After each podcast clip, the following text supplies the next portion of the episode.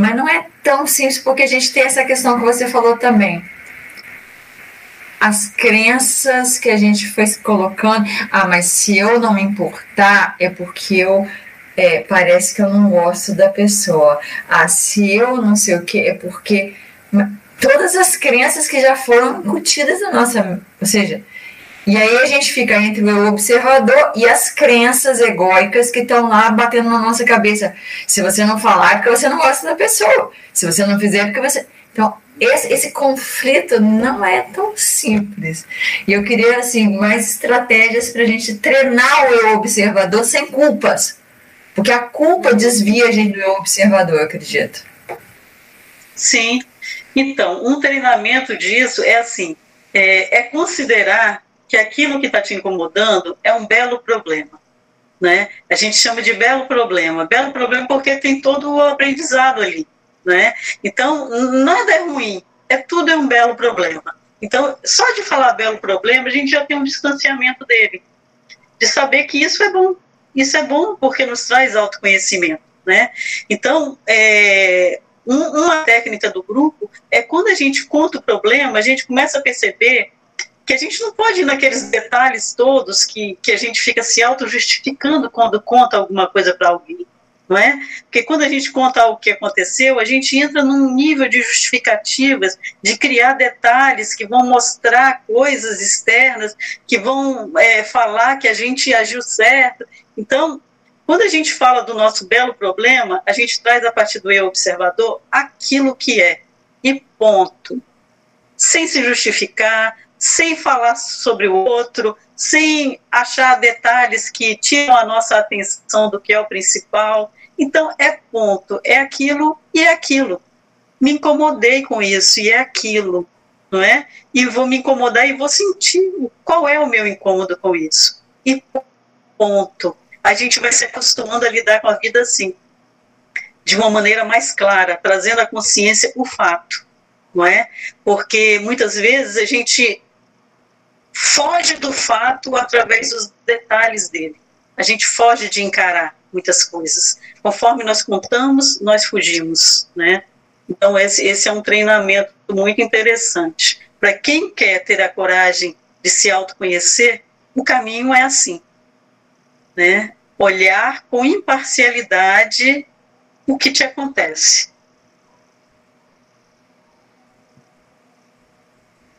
Ai, ótimo. Obrigada, Lili. Eu vou abrir agora para outras perguntas, senão eu vou ficar fazendo só eu pergunta, porque eu tenho 200 na minha cabeça. Mas agora eu vou abrir para quem quiser falar, se alguém quiser compartilhar algum, alguma coisa com a Liliane, ou perguntar alguma coisa, fique à vontade. Oi, Liliane. Então, é. Nossa, realmente tem muitas coisas. Quando você falou do observador externo, é, é interessante que quando a gente estuda lá ah, os, os, livros hindus da Índia, né, do, dos, dos clássicos dos, dos Vedas, por exemplo, como os Upanishads, nos Upanishads tem uma parte que fala justamente sobre o observador externo, numa linguagem figurada, que fala do pássaro, né, que, que nós somos como um pássaro que nele está dois de uma árvore que nele está dois pássaros. Enquanto um pássaro come da semente da árvore, que é a vida, o outro simplesmente uhum. observa. Que você Sim. tem que estar no pássaro que observa. Que é justamente o que você falou numa figura, figura simbólica. Isso me deixa assim, como que a universalidade da verdade vem por vários caminhos, né? Aí é, quando, é, exatamente. É, Sim, pode falar sobre isso. Isso era uma das questões que eu mais fiquei encantado. Não, mas é isso mesmo, é muito bonito isso. E essa universalidade é linda, porque cada um tem realmente um caminho, né? E todos levam ao mesmo oceano, todos os rios levam, né? E é bom porque esse rio faz parte de quem somos, faz parte da nossa trajetória. E encontrar esses caminhos faz parte do nosso Dharma não é? Sim. Então, é, e é lindo, é lindo ver que estamos imersos nas, nas mesmas verdades. Se a gente vai para dentro, a gente encontra o mesmo oceano. Sim, sim. É, outra, outra questão assim que foi para mim muito interessante é é quando você falou de quanto nós vivemos dos conceitos sobre a realidade e não da realidade. Porque eu tenho ultimamente lido muito, estudado muito sobre Krishnamurti, eu gosto muito do Krishnamurti. E o Krishnamurti teve exatamente essa percepção. Nós não vivemos a realidade, nós vivemos o conceito que nós herdamos de realidade. Desde a infância eles colocam conceitos em nós. Como você falou, a mulher é isto, o homem é aquilo. Né? Então são conceitos que. E nós passamos a enxergar a realidade por conceitos pré-elaborados e não vivemos a experiência real, né? E, e, com isso nós não nos conhecemos ou não acessamos a dimensionalidade do ser. Eu achei isso muito interessante porque cruza justamente com o que Krishnamurti falou durante a vida dele toda. Isso aí foi outro ponto muito interessante. Deixa eu só falar um pouquinho sobre isso, Gaian é muito interessante porque na medida em que a gente vai se soltando de algumas crenças, a gente vai se dando a oportunidade de viver um, uma outra possibilidade, não é? E é, vai ganhando coragem de ver um outro aspecto da vida e desfrutar de algum outro, alguns outros aspectos. Então, isso é muito bacana, muito bacana é, a vida vai apresentando novas circunstâncias, né, que vão uhum. podendo ser vivenciadas. Isso é um presente que a gente se dá, não é? Sair de um roteiro já pré-estabelecido e poder criar na vida, Sim. né, criar Sim. novas possibilidades. Sim. Isso é muito bom. Agora, uma outra coisa que eu ia falar que não é jamais sobre isso, mas que a gente estava falando antes, é que o, o facilitador nesse processo ele não conduz como um terapeuta, que o terapeuta ele conduz para um caminho. O facilitador ele atua com o eu superior dele, alinhado ao eu superior do cliente, não é? Então ele segue só o fluxo daquilo que o cliente escolhe, escolhe vivenciar, escolhe experimentar, escolhe desafiar, né? Então é um trabalho em que o, o eu superior de ambos sustenta o campo, né? E isso é muito bonito, é muito respeitoso, é muito carinhoso, não é? É muito acolhedor, né? E a nossa Sim. criança precisa desse ambiente acolhedor para se sentir em paz também, né? Ser acolhido pelo próprio eu superior e pelo grupo também. Isso isso ajuda muito. Sim, sim. Quando você fala da, do, da, do terapeuta, né, conduzir é, os caminhos, é, é assim. No meu processo de vivência terapêutica, eu faço, procuro fazer justamente isso que você está falando, o contrário, de não conduzir. Né? É, Para mim, importante no processo terapêutico é que o terapeuta se coloque no lugar do não saber. Que se você acha que você sabe, você não permite que o conhecimento aflore. Né? Então você tem que ouvir com, olho, com ouvidos de inocência mesmo assim, é, e não conduzir. É esse lugar do não saber. Porque isso te estimula a perguntar e não a trazer respostas. Porque as respostas não te levam a lugar nenhum. Respostas pré-elaboradas, pré-fabricadas. Né? Que isso se alinha muito com Exatamente. o patchwork, como você tem colocado a, a, a, técnica do patchwork, né? Isso é fantástico. Uhum. Né? A, a, está coçando a cabeça para um conversar ali. É. é, cada um já tem esse caminho, já tem a clareza dele, só precisa vir à tona, né? Só Sim. precisa deixar que esses, esses significados venham à tona. Sim. Liliane, não sei se vai dar tempo, porque tem outras pessoas que vão querer perguntar e conversar. Mas depois, se tiver um tempinho, eu queria que você falasse um pouco sobre a criança ferida, que é um aspecto muito importante dentro desse trabalho que não foi muito explorado. E eu acho que isso é muito importante para compreender esse processo. Tá bom? Mas deixa as outras pessoas participarem também, que senão eu vou fazer monopólio da palavra aqui, isso é horrível. Né? Eu acho que a Eliane está querendo, estava coçando a cabeça, eu acho que ela quer conversar com você.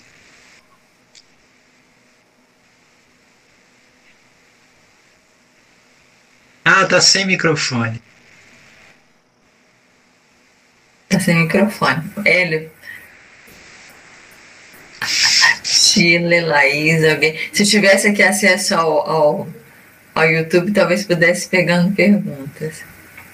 Mas aproveitando que o pessoal tá lá ajeitando, a Liliane tá ajeitando o microfone dela, eu vou perguntar mais uma coisa, Liliane, que eu fiquei intrigada, que é assim, como se esvaziar? Porque assim, tem toda aquela teoria, né? Até é uma coisa bíblica, né? Deixar o homem velho ou um vaso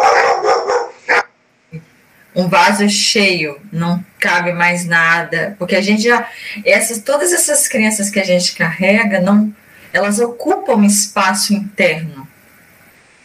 Para que a gente possa dar espaço para ser manifestação do eu superior, para até mesmo para o eu observador, deveria abrir espaço, mas se esvaziar do que a gente é, é, é, é como que se criou até um senso de identidade, porque a crença que a gente está falando assim é, acaba construindo a nossa identidade, mesmo que transitória, mas ela acaba construindo. Né? Eu lembro uma vez que eu viajei, que eu, ou seja, uma, uma, uma vez que eu estava no, no, no, Egito, ou seja, uma, é uma civilização totalmente diferente. E a pessoa me contando naturalmente que ele tinha agora casado com a cunhada, porque ele tinha que assumir os filhos porque o marido da cunhada, ou seja, o irmão dele, morreu e ele agora tinha que assumir essa família e agora estava tudo certo, já tinha acertado as coisas, mas com muita naturalidade. Quer dizer, até como encara-se o que é, entre aspas, certo e errado, depende do, da, do simbolismo que você está no entorno. Como que você aprende isso gera a sua identidade. Como que a gente se esvazia disso e continua a seguir vivendo para dar espaço ao eu superior e ao eu, é, ao eu observador. Como que é possível fazer esse, esse balanço tão sutil?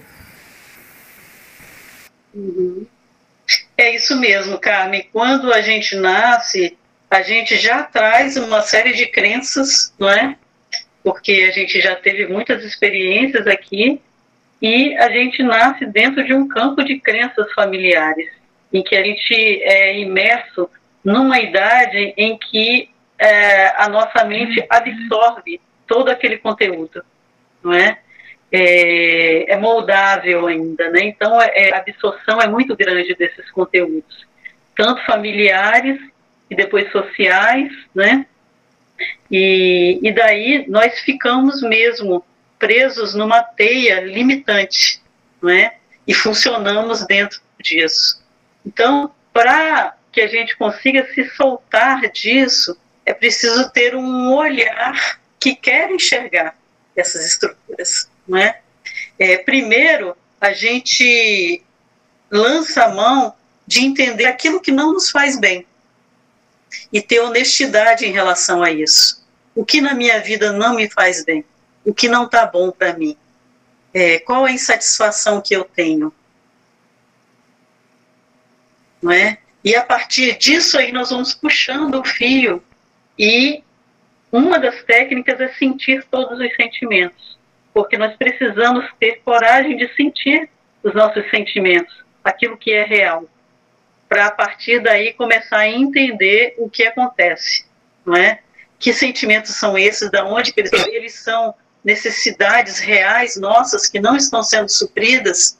Ou esses sentimentos vêm a partir de situações é, que nós estamos aceitando na vida para cobrir é, outras situações que nós temos medo de revelar, de sentimentos que nós temos medo de trazer à tona, de nos confrontarmos, não é? Então, sentir todos os sentimentos, ter essa coragem, essa honestidade é um grande caminho para furar esses cercos.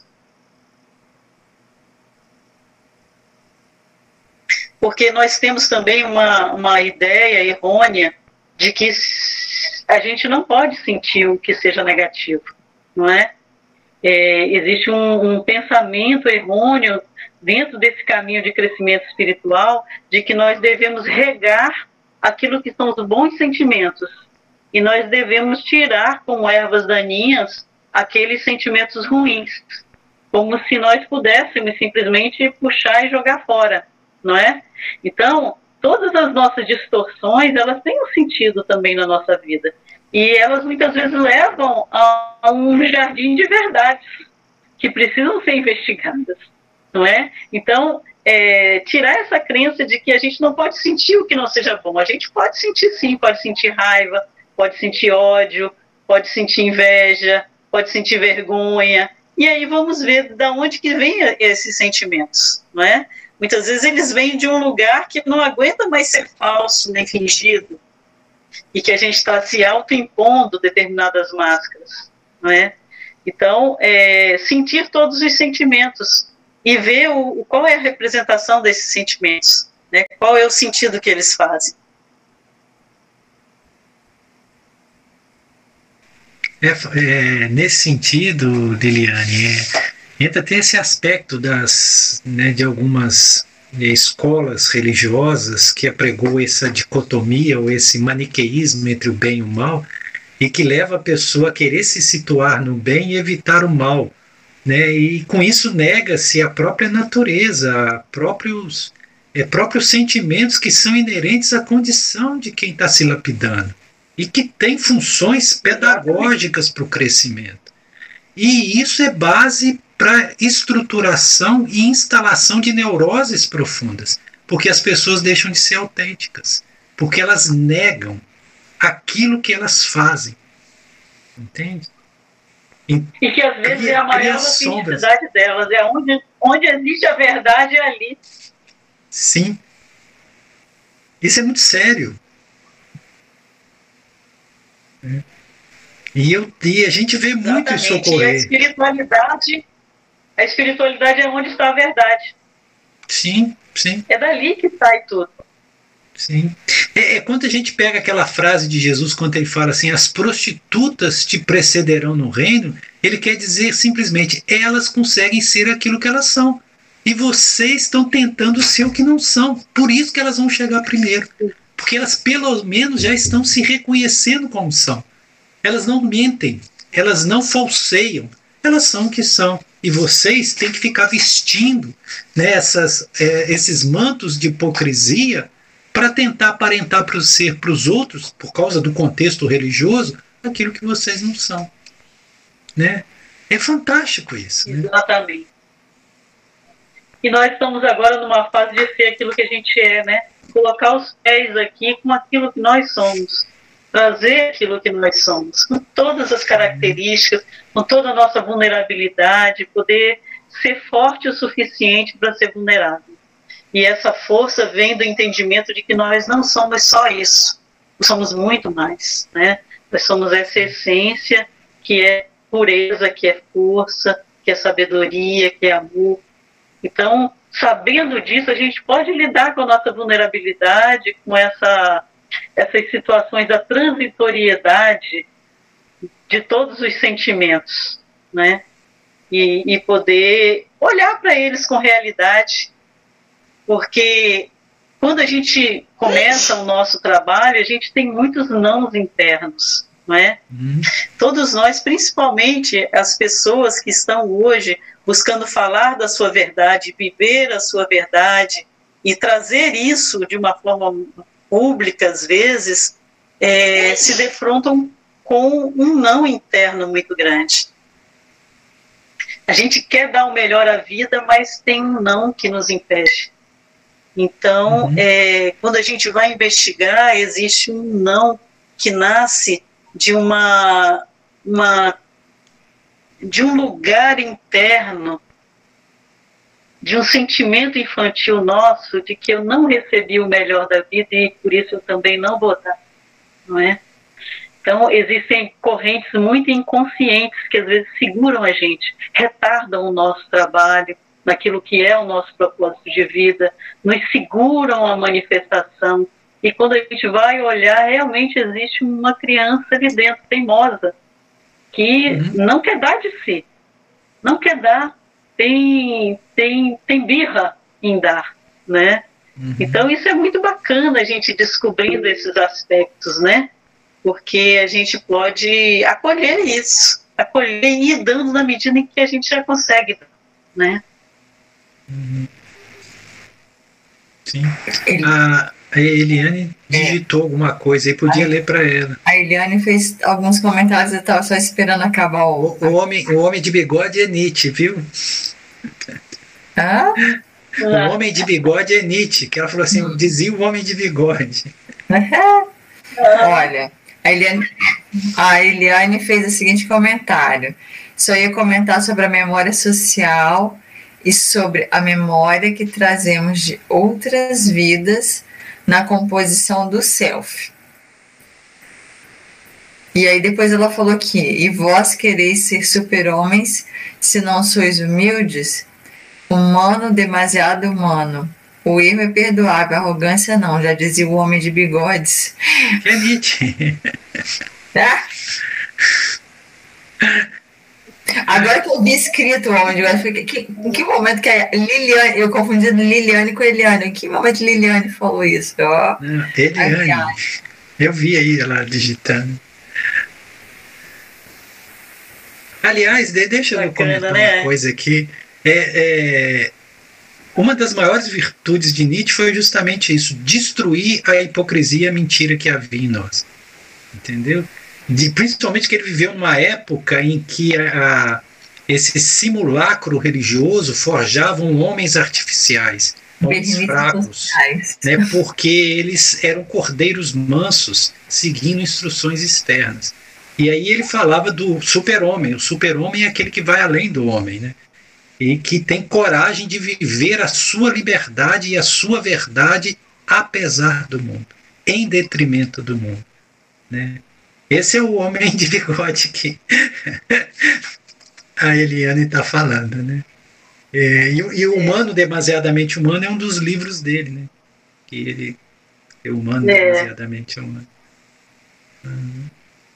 Então, uma coisa bem bacana é que na medida em que a gente vai também trazendo para o nosso contexto de vida essa, essa nossa realidade de que somos seres essenciais numa vida, é, numa manifestação humana, nós também vamos trazendo essa condescendência, esse espaço de acolhimento à nossa natureza humana, aceitando que ela ela está aqui e que a gente não vai acertar sempre, e de que a gente não tem tudo, como a, a rigidez da criança deseja, esse estado de perfeição, esse estado de quem só vai falar coisa boa, esse estado de que não, não, não existem sentimentos distorcidos que vão vir à tona, não é? Então, a vida humana é assim, nós temos manifestações dentro da dualidade que é da nossa própria natureza humana. Cabe a nós, com a maturidade do autoconhecimento, estarmos olhando para todas essas manifestações, não é? Transitando nelas, transitando. Esse é o processo da vida aqui, que a gente chama de 50-50. Não é estar no 100% do, da consciência rígida da criança e sabemos que não estaremos no 100% da nossa essência aqui, porque aqui é uma manifestação de dualidade. Então, nós vamos transitar nessa dualidade, mas ter a flexibilidade para deixar a vida fluir na satisfação, na insatisfação, na, na tristeza e na alegria, nos sentimentos mais equilibrados e alguma ordem, alguma desordem. Então, nós vamos transitando de uma maneira é, a observar tudo o que acontece e a se dar a chance de experimentar também as situações, né? E aprender com as situações daqui. Então, esse é o fluxo. Esse é o nosso fluxo aqui. Fantástico. Que bom, Lili. Muito bom. A gente quer mesmo entrar no fluxo. Tirar as pedras que estão entupindo nossos canos e deixar o fluxo passar, não é mesmo? Mas é muito, é, é muito assim interessante porque a viagem interna que faz a, a, quando você fala de todos esses aspectos que você vai abordando, é, é muito profundo, realmente, é muito, muito profundo. Pelo menos é, é assim que eu percebo, porque também uma das coisas que eu tenho visto é que a percepção é algo que também tem a ver com essas com essa identidade prévia, com tudo, até a percepção de como a gente entende e assimila. Agora, uma coisa que você falou que me chama atenção é porque eu estava lembrando da fala da Gleice daquele outro dia, que ela falou das dimensões da matéria. E uma das coisas que ela citou, me lembro bem, que ela falou que na passagem da terceira para a quinta dimensão, é a queda das máscaras.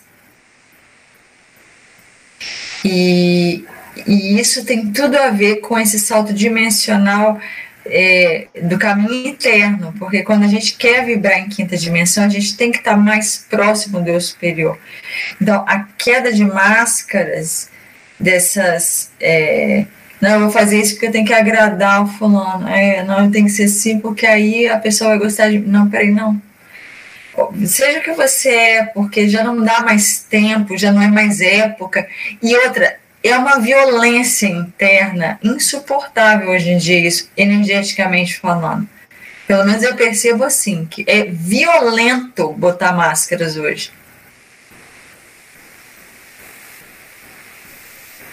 Posso falar um pouquinho disso? Essa, essa passagem né, para a quinta dimensão é uma dimensão em que a gente consegue é, se relacionar mais a nível de energia, né? A energia fica mais clara nas relações. A gente consegue é, se interrelacionar pelo campo. A gente entende o campo do outro. E o campo não mente. O campo é exatamente aquilo que a gente é. A gente, na verdade, já convive com isso. A gente só não tem a sensibilidade de perceber mas nós sabemos exatamente como é o campo da outra pessoa, não é? Então, as máscaras caem por quê? Porque nós vamos mostrar exatamente aquilo que nós somos. E nós não vamos mostrar só o eu superior. A gente vai mostrar a nossa transitoriedade. Com tudo que ela é. Se eu estou me sentindo agora inadequada, o meu campo todo está refletindo isso. E eu estou sustentando estar inadequado. E isso é a minha verdade nesse momento. E o outro também vai sustentar o estado de ser dele, que é nesse momento. Daqui a pouco pode estar diferente, mas agora é assim. E eu sustento estar assim. Essa, essa é a queda de máscaras. Quando vamos nos olhar dentro das nossas verdades e vamos ter imensa compaixão uns com os outros talvez ainda não tão bem estabelecida, né? Porque a quinta dimensão ainda tem muita coisa ainda para ser trabalhada. Mas a verdade está ali, está ali na cara. E esse é o nosso caminho, né? Estamos agora começando a ter a consciência das nossas verdades e ter a coragem de poder manifestar e sustentar isso. Porque é através disso que a gente cresce, é através desse patamar seguro, onde a gente pode botar os pés com segurança para dar um salto.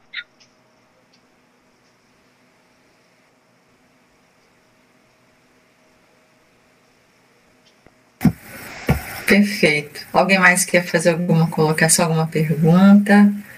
Vou deixar ainda mais um segundinho. Aproveitando a presença da Liliane.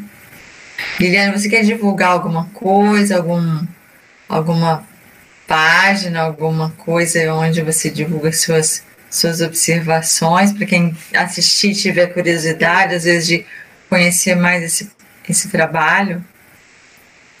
É, e a gente está agora colocando algumas coisas no Instagram, que chama Núcleo de Estudos Flor de. Então a gente está divulgando então, é dos, é arroba Núcleo de Estudos Flor de Lis. Ótimo. Então, quem quiser mais informações pode entrar lá. É, e estamos começando com os grupos de estudo, né? Já temos muitas pessoas já inscritas e eu estou muito feliz de vencer as minhas meus bloqueios internos e poder começar esse trabalho, né?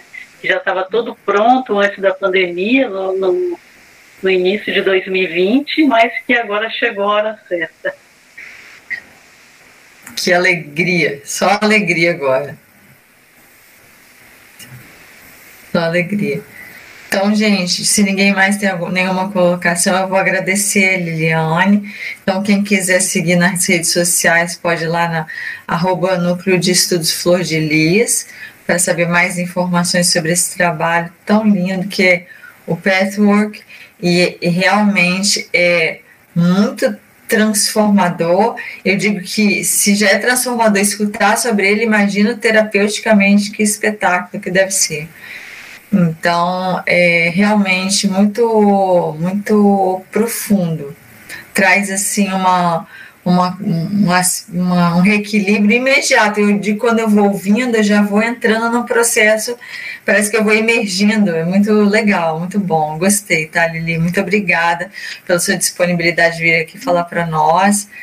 É, e a gente vai encerrando. Se alguém quiser falar, fazer alguma consideração final, se você quiser fazer alguma consideração ou alguma prática, alguma coisa, ele fica à vontade, a casa é sua, tá? Quero só agradecer a todos, agradecer a amizade de vocês, dizer que estou com saudade também, abraçar cada um. E vamos ver se a gente se encontra esse ano, né? Meia, daqui a pouco, a poucos meses, né, todos vacinados, que a gente consegue se encontrar e fazer alguma coisa lá no Núcleo de Estudos Flor de Lis. Então, um abração a todos. Sim, tomara. Ai. Grande abraço, Lili. Obrigado. Muito obrigada. É, saudades e sim, nós vamos nos encontrar no Flor de Lis. Sem dúvida. Muita gratidão, Lili. Fica com Deus, tá? que seja uma de muitas partilhas dessa. Hélio, Shirley, Laís, Gaian, boa noite, muita paz, muita luz a todos. Ele muito, muito obrigada, tá, pela sua partilha.